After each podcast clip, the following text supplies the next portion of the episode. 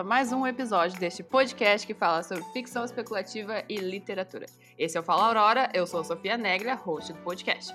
Hoje, pela primeira vez, eu vou entrevistar uma das autoras da Boreal e é com muita felicidade que eu falo que essa autora em questão é a Rafaela Obrovnik. Não perguntei direito se eu estou pronunciando certo, mas devo estar, eu acredito que sim. Uh, a Rafinha, ou Nenê, ela publicou O Príncipe Anômalo, que é o livro 6 na coleção Abracurdabra. Oi, meu amorzinho, como é que tu tá? Oi, gente. Ah, eu tô muito feliz de estar aqui com vocês. Eu não sei se vocês que estão ouvindo esse podcast já ouviram os primeiros, mas eu já participei de alguns e fazia muito tempo que eu não gravava. Então, tô muito feliz de estar aqui e de gravar pela primeira vez com a Sofia. Acho que vai ser perfeito. Ai, até me arrepiei.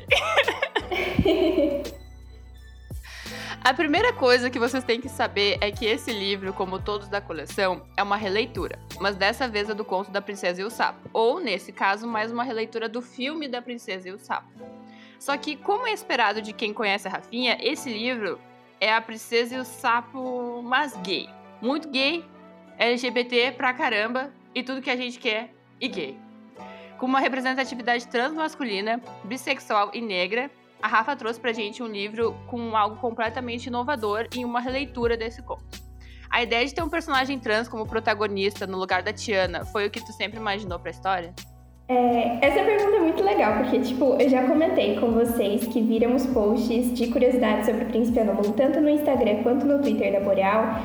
E o Príncipe Anômalo, ele foi escrito pela primeira vez em 2016, quando eu tava, assim, no primeiro do ensino médio, e era um conto que foi publicado no Wattpad. E é muito legal que o Túlio, ele não se chamava Túlio na época, e eu confesso que eu não lembro o nome que eu dei para ele, mas ele era sim um protagonista trans. Só que os papéis eram invertidos. Ele, ao invés de ser o cozinheiro, ele era essa pessoa estrangeira, rica, que chegou em Nova Orleans, que era bem parecido com o conto original mesmo da Disney. E assim, eu sempre pensei em ter um protagonista trans e tudo mais, só que é muito curioso que na época que eu escrevi o conto pela primeira vez, era uma história assim, muito diferente da história que foi para Boreal, que foi para Amazon, que vocês conhecem ou ainda vão conhecer. Era uma história que tinha muito a ver com essa questão assim de sair do armário de ter problemas familiares, de passar por preconceitos. E quando eu trouxe isso para Boreal e para Amazon, eu pensei que eu não queria que isso acontecesse, eu queria uma história diferente e tudo mais. Mas sim, a ideia do protagonista trans, ela sempre foi a ideia original. Ah, isso é muito legal de saber, porque isso é uma coisa que a Boreal prega, né? Que é a gente, tá, a gente pode falar sobre a dificuldade da família, que não sei o que, tal, tal, só que, tipo, isso não é o foco da gente, não precisa ser o foco dos livros. É óbvio que é importante falar, mas a gente já tem vários livros que tratam isso de sair do armário, etc. Então, cara, vamos tratar com a normalidade que a gente quer que as pessoas Exatamente. tratem a gente. Muito legal. Gostei da resposta. Muito linda. Parabéns. Inclusive, olhem o Twitter e o Instagram da Boreal. É só isso. Um, como que foi o processo de escrever algo tão importante em um ambiente tão místico? Porque, assim, gente, o livro é, é magia. É magia gay. É magia, sabe? Então, como que foi o processo de escrever, assim, uh, LGBT e um ambiente tão místico. Eu não sei se tu já tinha contato com fantasia. Bom, primeiro de tudo, eu amei o termo, né? Magia gay, achei perfeito. Basicamente, descrever o livro.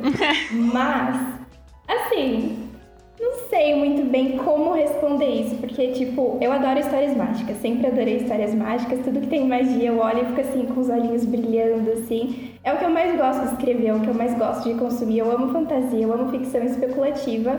E, assim, recentemente mais ou menos na época que eu conheci a Boreal, era uma época que eu já estava começando a sentir falta de livros que tivessem essa representatividade, principalmente LGBT e de protagonistas femininas ou então de, de personagens que não fossem brancos. Então foi tipo assim, momento muito que eu acordei para essa falta que existia na literatura e quando eu comecei a escrever nessa época, eu pensei, hum, eu acho que está na hora de ter protagonistas que não sejam héteros, ou que não sejam brancos, ou que sejam protagonistas femininas que fugissem desse estereótipo. E quando eu comecei a escrever O Príncipe Anômalo, ou reescrever para Boreal e para Amazon, acho que foi assim, uma coisa muito natural, sabe? Foi muito gostoso o processo. Claro que, tipo, é um pouquinho assustador escrever um livro que você sabe que outras pessoas vão ler e que vai ser publicado e que depois as pessoas vão entrar lá no Scoop ou no Goodreads e vão avaliar e vão fazer resenha. E daí eu pensava, tipo, gente, eu não sei se eu quero que as pessoas leiam. Mas aí toda vez que eu ficava com esse sentimento, eu voltava porque eu já tinha escrito, seja tipo na preparação ou na revisão e tudo mais. E eu senti um carinho tão grande que eu pensava, não, vai, vai dar tudo certo, vai ficar tudo bem. Então, eu acho que sim, com certeza tiveram momentos difíceis para conciliar essa questão de trazer mais representatividade, garantir que fosse, sim, uma coisa que as pessoas se sentiriam confortáveis para ler, ao mesmo tempo desenvolver esse universo mágico, que é um universo compartilhado. Então eu tinha que ter certeza que não ia impactar nos outros livros, que eu não ia estar passando informações conflitantes nessa construção, mas acho que no final foi assim muito divertido e muito gostoso de escrever. Dos secundários, personagens secundários, qual que é o teu personagem favorito? Aquele que foi importante, que foi escrito por ti, que tu ama, porque foi escrito exatamente do jeito que tu quer e do jeito que tu quis reescrever. Tipo, aquele personagem, assim, secundário que, tipo, bah, fiz certo. Que tu sente, assim, ele é teu xodó, sabe? Essa é uma pergunta muito malvada, Sofia. Como assim? Qual que é o meu secundário favorito? Você quer me fazer escolher entre os meus nenês, sabe? é malvada. Não é malvada não é malvada. Não é malvada, porque eu não tô fazendo tu escolher entre os personagens é, protagonistas, é os secundários. Pode ser até um que é meio vilão, entendeu? Do tipo assim, bah, eu escrevi ele do jeito que tinha que ser para acontecer tal coisa. Que inclusive, doideira. Olha, eu não, não tô querendo ser aquele tipo de, de familiar que escolhe o parente que mais gosta, porém, um secundário que eu amei muito escrever foi a Dentes. Toda vez que ela aparecia, eu ficava, meu Deus, ela é tão fofa, ela é tão perfeita. ela é tudo pra mim, tudo. Todas as cenas eu ficava assim, um coraçãozinho quentinho, cheio de amor. Inclusive, tem uma cena que eu não vou dar muito spoiler, mas é no ato 3, que é uma cena que ela tá assim, tão insegurazinha que eu só queria abraçar ela, colocar ela num potinho e falar, vai ficar tudo bem, que isso? Ah, ela é linda. Eu gostei muito dela. Bah, eu gostei muito dela. Mas eu admito que eu não sei o porquê, mas eu acabo sempre me atraindo a personagens do mal. Então, tipo, eu gostei muito dela nesse sentimento de, nossa, nenezinho, vou guardar no potinho, não sei o que, tal, tal, tal. Mas aí aparecia o resto, assim, e eu não posso. Aqui, aqui, eu tô me segurando porque eu tenho que cuidar, que senão eu falo spoiler. Tá. Eu só sei que foi muito bem construída a parte, porque assim, tá, não é novidade, Princesa e Sapo, tem a, a, coisa das sombras, não sei o que, tal, tal, tal, magia, blá, blá, blá. Mas é que foi tão bem construída a versão que tu escreveu. E daí eu ficava lendo, eu ficava assim, gente, eu tô me arrepiando, real. Real, eu tô arrepiada. E foi muito engraçado porque. Cara, não, sério, muito bom. Muito bom. Enfim, vamos falar sobre o romance do livro, porque o livro conta a história do Túlio Ventura. Um menino que sonha em ter seu próprio restaurante e que, quando pensa que esse sonho vai finalmente se realizar, ele acaba sendo arrebatado pela notícia do baile da cidade que vai acontecer e recepcionar o príncipe Nicolo, que desperta essas forças sombrias determinadas a dominar a magia da cidade. Desde o primeiro instante que a gente consegue sentir o romance entre os dois evoluindo, eu devo afirmar que, se eu estivesse no lugar do Tur e ainda gostasse da fruta, é, seria muito difícil resistir o Nico. Tipo assim, ó, inclusive, falando em fruta, né? Uh, uma das cenas que eu mais gostei das trocas de flerte deles dois é quando eles estão comendo araticum. Eu não sei se eu tô pronunciando certo. Uh, quando o Nico é super esperto e ele, tipo, ele invoca o melhor lado encantador dele. Eu te juro. E assim, é assim que a gente consegue um lugar no teu coração, Rafinha, sendo o príncipe ou princesa do flerte, porque, cara, ele é muito assim, ó.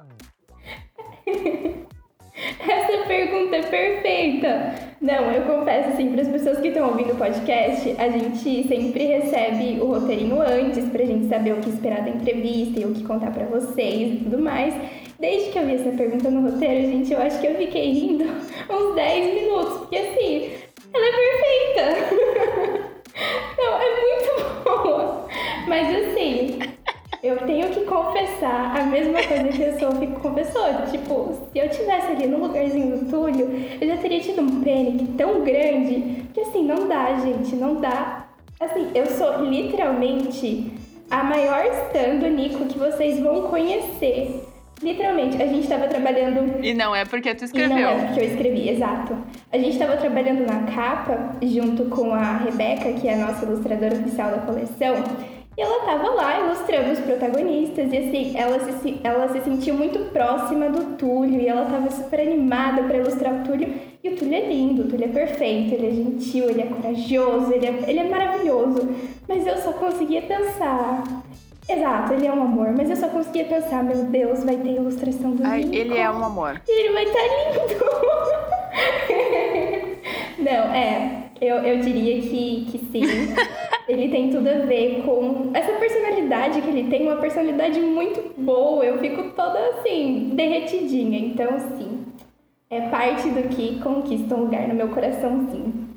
É que, cara, assim, o Túlio, eu, eu me sinto próxima do Túlio, sabe? Não é como se eu me sentisse atraída por ele. Não, eu me sinto próxima dele, porque ele tem tanta visão da vida dele, ele tem tanto, ele é tão querido, ele tem uma, eu não sei, eu vou falar que ele tem uma ele consegue discernir justiça de injustiça muito fácil. Ele é uma, é uma coisa que é, tipo, a moral dele é muito ele é bom, sabe? Ele é puramente, ele é puro, ele é puro, puramente puro. E daí tu chega e daí tem o Nico, e daí o Nico fica tipo. e aí, galera, tudo bom? eu sou, eu sou gostoso e eu sei. e assim. Sim, é, é literalmente é isso. É literalmente isso. E assim, é, eu, eu, eu sempre enfatizo isso quando. É, normalmente não enfatizo aqui no podcast tal, porque essa é a primeira entrevista, mas eu gostaria de enfatizar aqui. Sempre quando a gente está fazendo, lendo uma releitura, é óbvio que vão ter uh, termos e acontecimentos que são muito parecidos com o conto original. Então, a gente dá, dá para perceber que muito do, do, do, livro é do, do conto original da Disney, né? Que teve o, o filme, etc.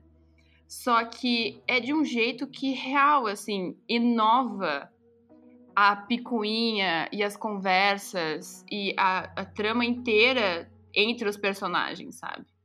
E o jeito que o Nico foi escrito, tipo assim, ele põe o, o navio no chinelo. Ele põe o navio no chinelo. Tipo, não tem, não tem, não tem. Eu fiquei, eu fiquei muito impressionada. Gente, tô me arrepiando de novo. Eu fiquei muito impressionada, porque ele, ele, ai, enfim, piadas à parte. Nossa, é muito, é muito louco ouvir isso, porque o navio. Ele é nossa, é tudo, tipo. É tudo. Tipo, ele é aquele príncipe da Disney que você olha e você pensa, não é esse, tem que ser esse. E, nossa, se o Nico fosse uma pessoa real e ele estivesse ouvindo a Sophie descrever isso, ele ia se sentir tanto que acho que, tipo, ninguém nunca ia se recuperar do quanto ele ia ficar arrogante depois dessa. Deixa. A gente deixa. Ele merece essa oportunidade, entendeu? Ele pode, ele pode. É assim, é ele, Brasil. É ele. É ele. É ele. É ele. Enfim. Uh, piadas à parte. Como que foi para ti escrever esse romance entre dois homens? Porque a gente tem. Eu, eu pergunto isso principalmente pelo fato de que no nosso mundo literário a gente tem muito disso de. Uh, fetichiza fetichização de, tipo, a ah, mulher escrevendo casal gay, que não sei que tal. Só que eu pergunto isso porque o jeito que tu escreveu foi tão precioso, sabe? Que eu queria saber um pouco, assim, como que foi para ti escrever isso e sabendo de toda a história que tem, assim, na literatura e etc. Ai, perfeita! Assim, eu confesso que às vezes eu ficava com um pouquinho de, de insegurança de escrever esse casal, não só por ser um casal entre dois homens, mas também por um desses homens ser um homem trans. E daí eu ficava com muito medo de escrever alguma coisa que pudesse, assim, carregar um estereótipo ou parecer fetichizado, ou que fosse uma coisa, assim, negativa, que as pessoas se sentissem desconfortáveis lendo. Então, assim, foi um momento que eu tive que, que pensar, não, eu estou escrevendo, vai passar por vários profissionais que vão ler, que vão me ajudar e tudo mais.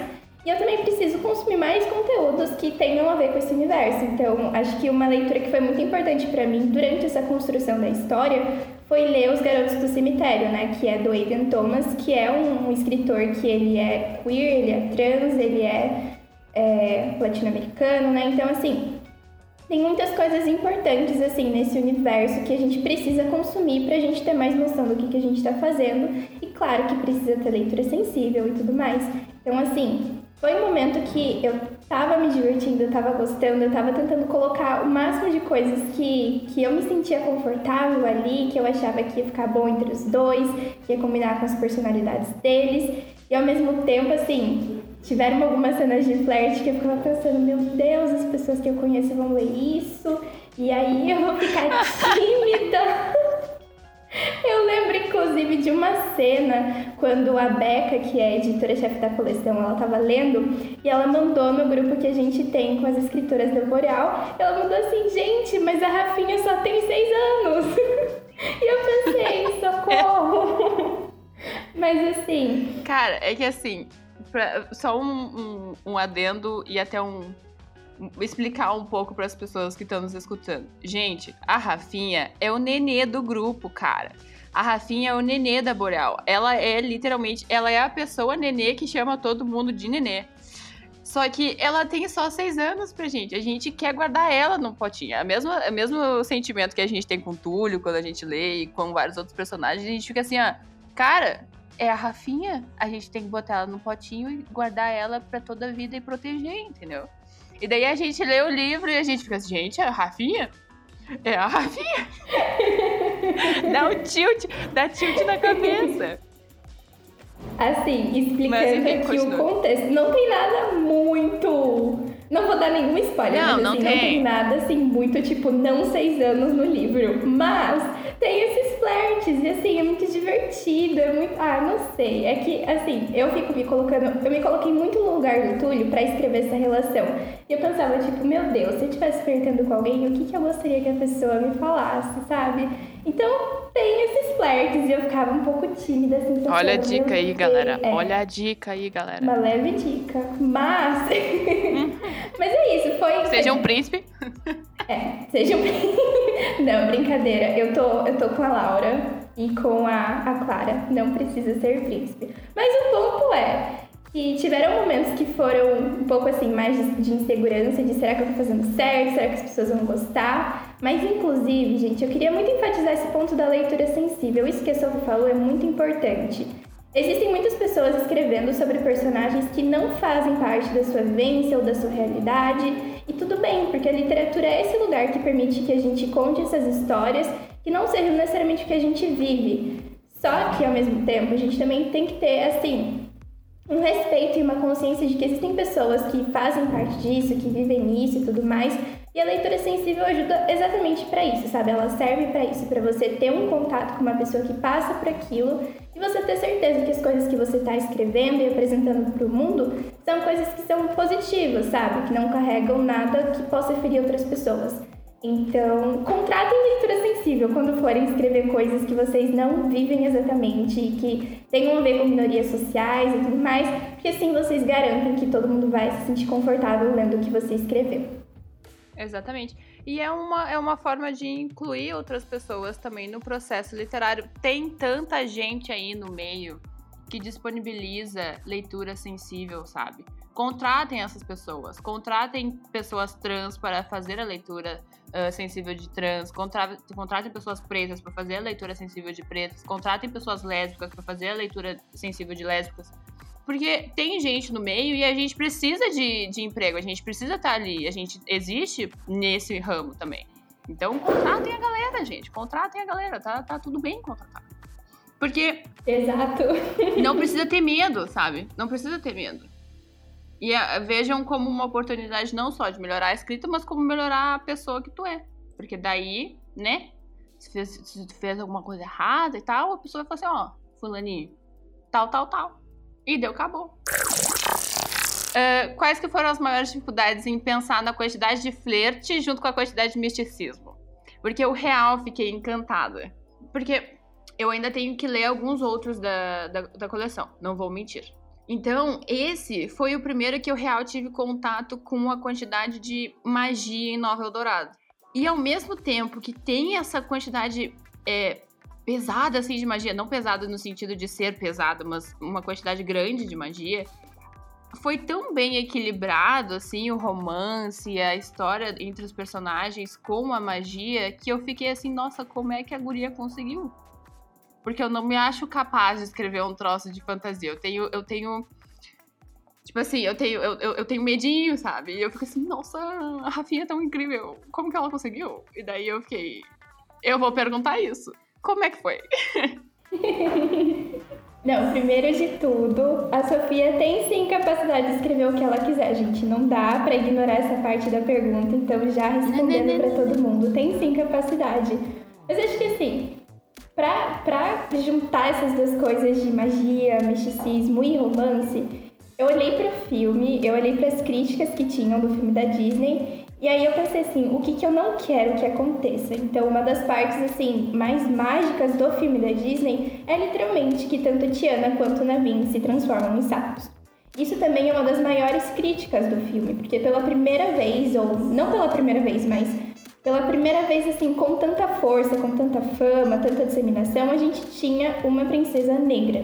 E ok, não era a primeira princesa negra que já foi criada, mas se tornou uma das mais famosas e ela passa o filme inteiro como um sapo, ou pelo menos 90% do filme como um sapo.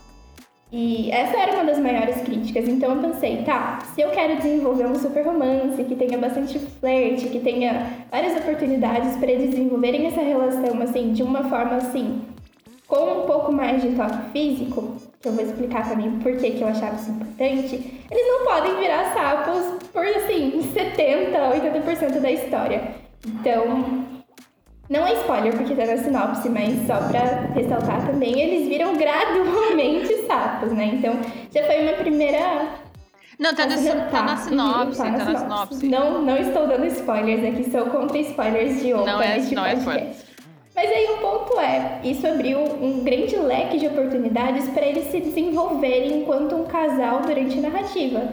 E outra coisa que eu mudei também é que eu coloquei um encontro deles antes do baile, antes, enfim, das coisas que acontecem ao longo da narrativa, que foi uma coisa que, além de, de já trazer esse, esse cenário, tipo, essa química, essa primeira construção e tudo mais, também foi uma coisa que ajudou a ficar um pouco diferente da história original. Porque, assim, olhando agora para a história, eu pensava, nossa, eu podia fazer um milhão de coisas com essa releitura. Eu podia fazer eles serem, sei lá, atores e desenvolverem isso num set que fosse um, um, filme sobre a princesa e o sapo, alguma coisa assim, ou histórias muito mais malucas. Mas eu tinha muito esse apego emocional com a história original e com a magia que ela trazia. Então eu queria que tivesse essa magia, mas ao mesmo tempo eu queria que tivesse esse romance. Então eu tive que buscar essas, essas brechinhas, essas técnicas para mudar a história original para que eles pudessem se, se desenvolver. E sobre a questão do toque físico, eu achava uma coisa muito importante, porque assim, falando de linguagens do amor, o toque físico é muito importante para mim. Eu adoro abraçar os meus amigos, eu adoro conversar encostando, eu adoro estar perto e encostar nas pessoas. Então, a quarentena me deixa um pouco triste, muito triste. Mas escrevendo esse livro eu pensava, não, eles têm que se tocar, eles têm que poder se abraçar, eles têm que poder fazer coisas assim, como um casalzinho. E daí eu pensava, não, eles não podem ser sapos o livro inteiro. Inclusive, quando saiu a capa, eu tive um surto, porque tudo que eu conseguia reparar era a mãozinha deles. Eles estão segurando mãozinha na capa, galera. Ali já, eles já estão se tocando e a gente fica assim, meu Deus, eles estão segurando a mãozinha. E é uma coisa tão pequena, mas tão significativa. Ai, socorro. Adoro. Esse detalhe da mãozinha é tudo para mim, tudo. Porque quando eu tava preenchendo a ficha da capa e da ilustração, pra Becca saber como que ela ia ilustrar isso, eu sabia que tinha que ter, tipo, essa coisa do toque, só que não exatamente um toque muito grande. Então, eles estão ali encostando os dedos, mas eles não estão exatamente segurando as mãos. E eu não sabia como que ela ia conseguir colocar isso na capa, porque na minha ideia eles estavam tipo um pouco mais separados. Isso não ia caber numa capa, porque a capa ela é bem assim, estreitinha, né? Então eu não sabia exatamente como ela ia fazer. E assim, gente, ela começou a rascunhar, ela literalmente chegou na posição perfeita em, sei lá, 30 minutos. Ela tava rascunhando com a gente em uma ligação e assim, eu pisquei e já tava ali, e tava perfeito. E aí eu olhava para aquelas mãozinhas e, nossa, eu pensava, é isso. E assim, eu não vou dar muito spoiler do contexto dessa mãozinha, porque tem muito a ver com o próprio desenvolvimento dos personagens, mas é muito legal a gente pensar, tipo, quem iniciou o contato e, e quem queria mais segurar aquela mão, e eu fico pensando nisso e fico, ai, eles são tão fofos. Estou boiolinha. Sim. É o, é o constante estado do livro. Meu Deus, estou boiolinha. Ah, meu Deus, sombras. Ah, boiolinha. Falando sobre o misticismo e as sombras e a magia que envolve esse livro, eu sei que eu não posso falar muito para não dar spoiler. Eu tenho uma grande dificuldade em não dar spoiler e também não tirar spoiler das outras pessoas. Porque eu vou conversando e daí eu acabo me perdendo, e daí eu vou falando, e daí a gente não, a gente não quer isso, tá? Então, o que eu posso fazer, não falando sobre o plot falando sobre tudo, é, o que eu posso fazer é trabalhar com o que eu tenho e o que eu tenho é fazer as pessoas terem curiosidade. Vamos catar curiosidade. Por isso, qual o mais legal para ti da magia no livro? No sentido de qual a parte mágica mais legal do livro, nas cenas, no enredo e etc, sem dar spoiler, mas no sentido de, cara, isso é muito legal. Essa magia aqui, esse tipo de misticismo no livro é muito fera e eu adorei escrever. Meu Deus, eu me sinto a Sophie tentando não dar spoiler com a pergunta, mas agora eu tentando não dar spoiler com a resposta, porque me veio exatamente a cena que eu mais gostei de escrever e eu não posso falar exatamente o que acontece. Mas eu vou dizer duas coisas, então, nessa construção de magia. E eu me diverti muito colocando, e eu pensei, nossa, isso, tem que ser isso, e vai ficar legal desse jeito. Eu acho que a primeira coisa é que, assim, eu não sei se vocês chegaram a ver o post que a gente fez sobre regras de magia e sistemas mágicos, mas alguns livros da coleção têm magias que têm mais regras e mais caminhos rígidos para seguir, no sentido de isso pode acontecer, isso não pode acontecer, a pessoa pode usar magia para isso, mas não pode usar para aquilo. Só que no Príncipe Anômalo, a magia é muito aberta, ela não tem tantas regras. Lógico que tem consequências por você usar essa magia, que é uma coisa que aparece várias vezes na narrativa, mas basicamente você pode fazer muitas coisas se você tiver esse acesso à magia, como é comum que os habitantes de Nova Dourado tenham, independente de ter mais facilidade ou não. E uma coisa muito legal de fazer é que quando essa magia era mais falada, mais oralizada, ela vinha com uma certa formatação, assim. Então tem palavras que vão estar em negrito que são Hum, ai, não sei se eu tô dando spoiler, então vou, vou tentar ser mais. Tá vendo? Nem. Tem palavras assim, em alguns momentos. Eu amo que assim, eu falo assim. Ai, gente, é Eu difícil. falo assim, não vou dar spoiler, vou tentar fazer a pessoa não dar spoiler. Olha a pergunta, vai. Dá spoiler pra nós. Não, mas ok. Única coisa que eu vou dizer sobre isso. Tem palavras em negrito. Prestem atenção nas palavras em negrito, porque é uma construção muito legal da magia. Ó, galerazinha, Uhum. vocês têm que ler outra, pra saber quais as coisa. palavras. Exato. Quais as palavras. Uhum. E uma outra coisa muito legal sobre magia, especificamente do Túlio, é que assim.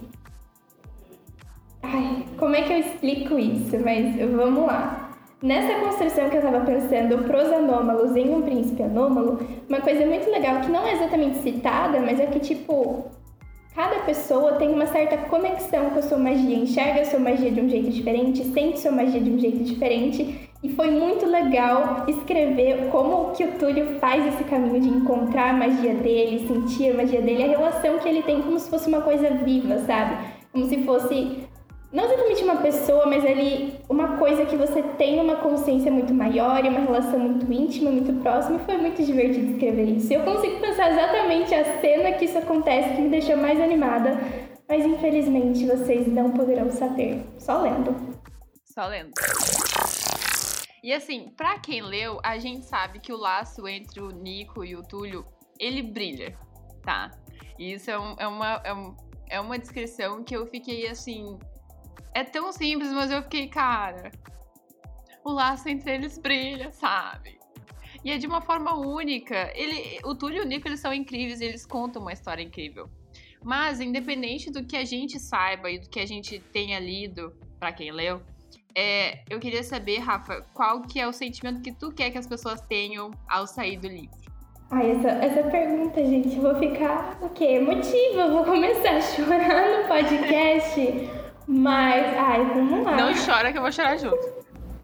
As duas choronas, colocaram as duas choronas no mesmo lugar. Gente, mas, assim, pensando muito nos personagens, eu acho que uma coisa que liga muito eles e que era a mensagem que eu queria passar para os leitores, essa questão de que existem pessoas e lugares com as quais a gente pertence perfeitamente, sabe?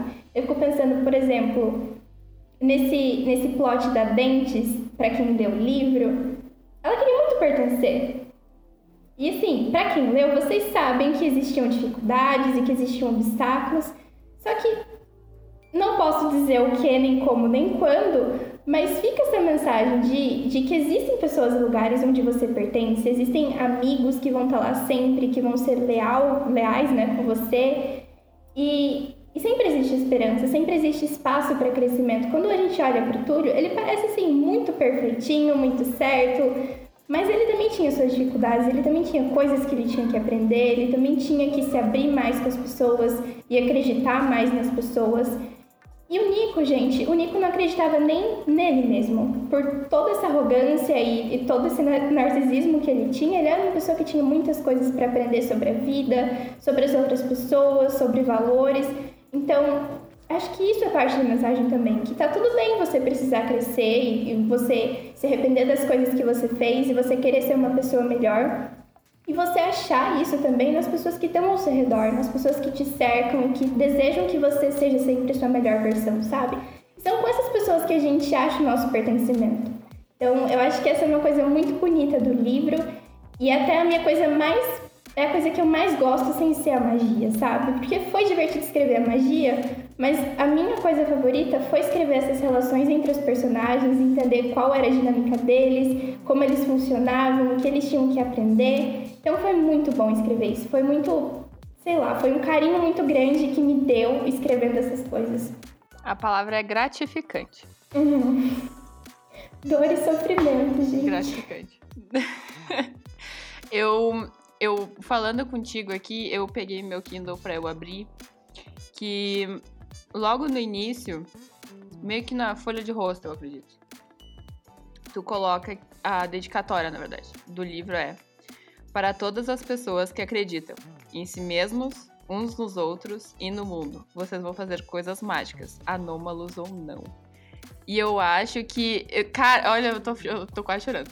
Um, é que assim, tu vê, tu sente, tu sente isso, sabe? Tu sente a oportunidade e tu sente como cada personagem ali ele cresce e ele começa a acreditar em, neles mesmos, nos outros e na cidade, no, no que eles estão vivendo. E é, é um ótimo sentimento para se terminar o livro e também terminar o podcast, no caso, porque a gente não pode se passar muito mas é isso.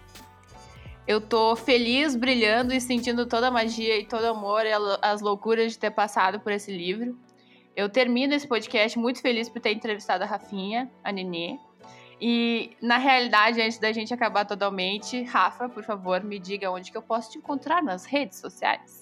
Essa é uma ótima pergunta, porque eu sempre tenho uns users um pouquinho esquisitos, mas não se desesperem, vai estar na descrição do podcast. Mas basicamente, no Twitter o meu user é Amorupiu e no Instagram é o Brovenic. Mas enfim, vai estar na descrição, vocês vão conseguir ver como se escreve, tá tudo certo. Eu, eu amo teu arroba no Twitter, inclusive. eu amo o arroba dela no Twitter. Mas é isso, gente. Muito obrigada a todos vocês que nos acompanharam e acompanham. Nos sigam nas redes sociais, na, com a Boreal, no Instagram e no Twitter. Interajam com a gente, mandem suas opiniões e sugestões, que o nosso canal está sempre aberto para todos. Beijo, beijo e até a próxima!